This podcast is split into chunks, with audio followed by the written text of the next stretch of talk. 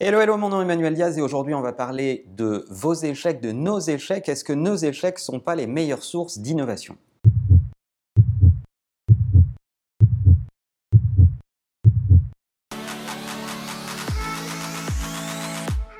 L'innovation, c'est important, on en parle régulièrement et euh, si vous vous intéressez un minimum au monde qui est autour de vous, vous vous rendrez compte que euh, l'innovation est à peu près partout. Certains puristes diront d'ailleurs qu'il faut dissocier l'innovation de la recherche, la recherche n'ayant pas pour objectif une application immédiate des choses, alors que l'innovation, c'est finalement l'art de résoudre un certain nombre de problèmes concrets en mobilisant une autre façon euh, que celles habituelles pour les résoudre.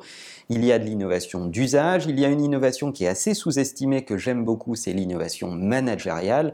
Changer la façon dont les équipes sont organisées, la répartition des rôles, se reposer des questions ensemble en équipe sur la répartition des rôles et des responsabilités.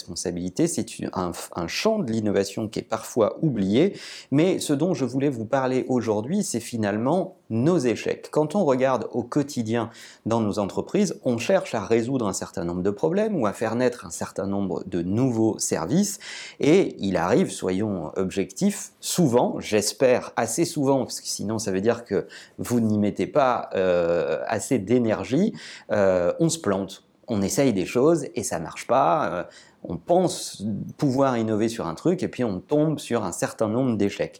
Et euh, finalement, quand on regarde, euh, on, est assez peu nombreux à garder une liste de ces échecs pour repasser dedans. Et c'est en re-racontant il y a peu de temps à des étudiants l'histoire de l'invention de Post-it que euh, cette réflexion est née. Alors, vous êtes certainement nombreux à la, à la connaître, mais chez 3M, qui est le fabricant des Post-it, un jour, un mec invente une colle qui ne colle pas et euh, euh, euh, c'est un échec puisque ça n'était pas son objectif. Et finalement, pour vous faire l'histoire courte, ça devient l'histoire de post-it puisque cette colle est appliquée sur des papiers qu'on empile et ça devient des post-it.